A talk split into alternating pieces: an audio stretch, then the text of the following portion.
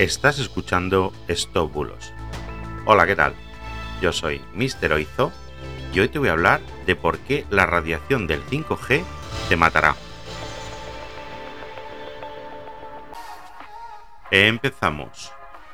Hay un vídeo de TikTok que se ha hecho viral con cientos de miles de reproducciones en el que aparece un técnico de un servicio técnico de reparación de móviles y hace una demostración poniendo un teléfono, un teléfono de última generación de Apple, creo que es un iPhone 13, en un plato metálico. Rodea el teléfono de lana de acero y después realiza una llamada a ese número. Y lo que se puede ver en el vídeo es cómo empiezan a salir chispas en la lana de acero y se empieza a prender la lana. Bueno, este tipo de vídeo no es novedad, ya que hay muchos circulando en las redes desde 2020 o antes incluso. Además ya ha sido desmentido en varias ocasiones por verificadores como AP, Maldita o Snopes. Es comprensible que viéndolo te asustes, pero te puedo confirmar que es totalmente falso. Además, en este caso en concreto, el mismo técnico publicó otro vídeo días después explicando cómo había sido el truco, para que vieses que es falso. Usaba una fuente de 48 voltios y un pequeño hilo dentro de la lana que provocaba la ignición de la lana de acero. Pero aquí tenemos un claro ejemplo de cómo una broma se convierte en una desinformación, ya que el vídeo original llegó a casi medio millón de personas, pero la aclaración solo la vieron 4.000.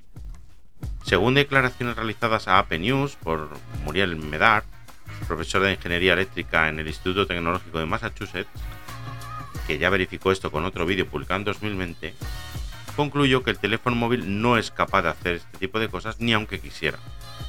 Para provocar que la lana de acero se prenda, las corrientes que deberíamos estar induciendo mediante radiación deberían llegar a generar una temperatura millones de veces más intensa de lo que actualmente emiten y que además un móvil y su tecnología no es capaz de hacer. Además te recuerdo que la OMS, después de varios estudios, ha determinado que la red 5G es segura y que no se ha podido demostrar ningún efecto adverso sobre la salud.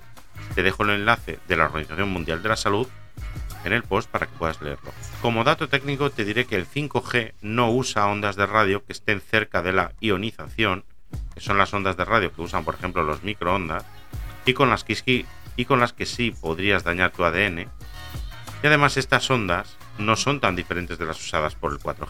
Y en cuanto a las nuevas ondas MM Wave, que son ondas de banda milimétrica entre los 30 y los 100 GHz, no parece ser que representen un peligro para la salud, pero creo que todavía hay muchas investigaciones sobre el tema por hacer.